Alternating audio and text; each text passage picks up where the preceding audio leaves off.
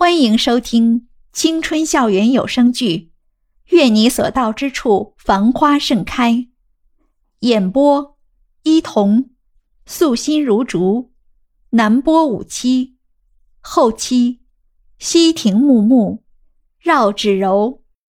第七十集，也就是经历过这个小插曲之后。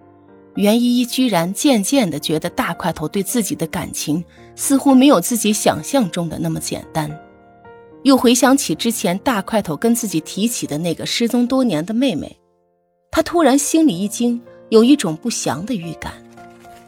那个时候，袁依依正抱着一袋薯片，把自己裹在厚厚的毛毯中吹着暖气，他突然间就一把拽住了从他身边路过的齐雨荣。齐雨荣因为刚从浴室里出来，裹着一条浴巾，顶着一头湿漉漉的头发，被地上的袁一突然这么一拽，自己的浴巾差点就掉了下来。他吓得轻声尖叫了一下，看着目光呆滞的袁依依骂道：“吹什么风？你这个色鬼！”但是，一脸严肃的袁依依此时可没有心情和他开玩笑，一脸凝重的把齐雨荣拉坐在地毯上。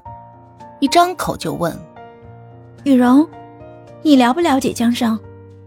齐雨荣上下打量他一番，一脸嫌弃的回答：“袁依依，你没病吧？你自己的男朋友，你问我了不了解？难不成你怀疑我跟他有一腿不成？”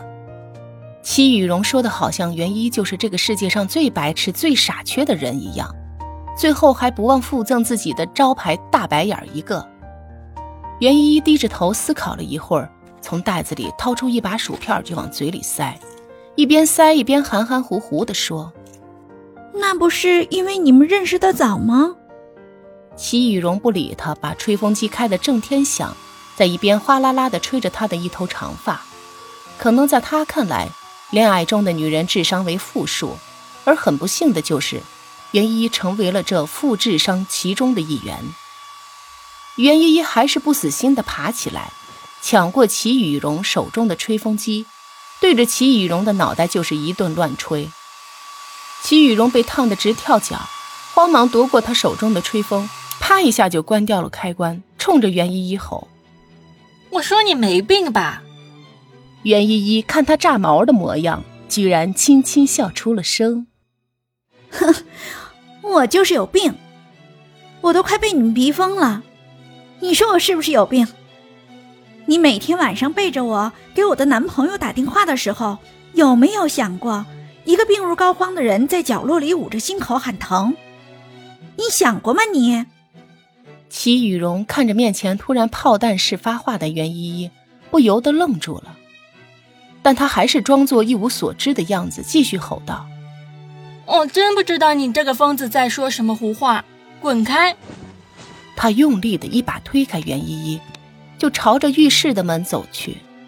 袁依依不甘示弱，上前一把扯掉他的浴巾。啊！齐雨荣失措的大叫了一声，然后连忙用手捂住了自己的身体。看着面前面带冷笑的袁依依，他不仅有些后怕的往后退去。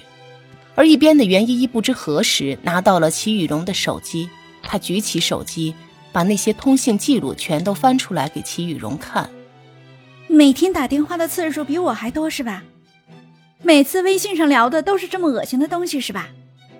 齐雨荣，你看看你现在的样子，我想，你和江胜在床上的时候，肯定比这时候妩媚动人多了吧？毕竟绿茶自然有绿茶的手段。若不是自己那天无意间发现了齐雨荣的手机密码，并且偷偷摸摸的查看了他们俩的微信聊天记录。若不是自己半夜醒了以后，还发现齐雨荣在阳台上抽着烟，不知和谁聊着暧昧的情话，他可能现在都会被蒙在鼓里。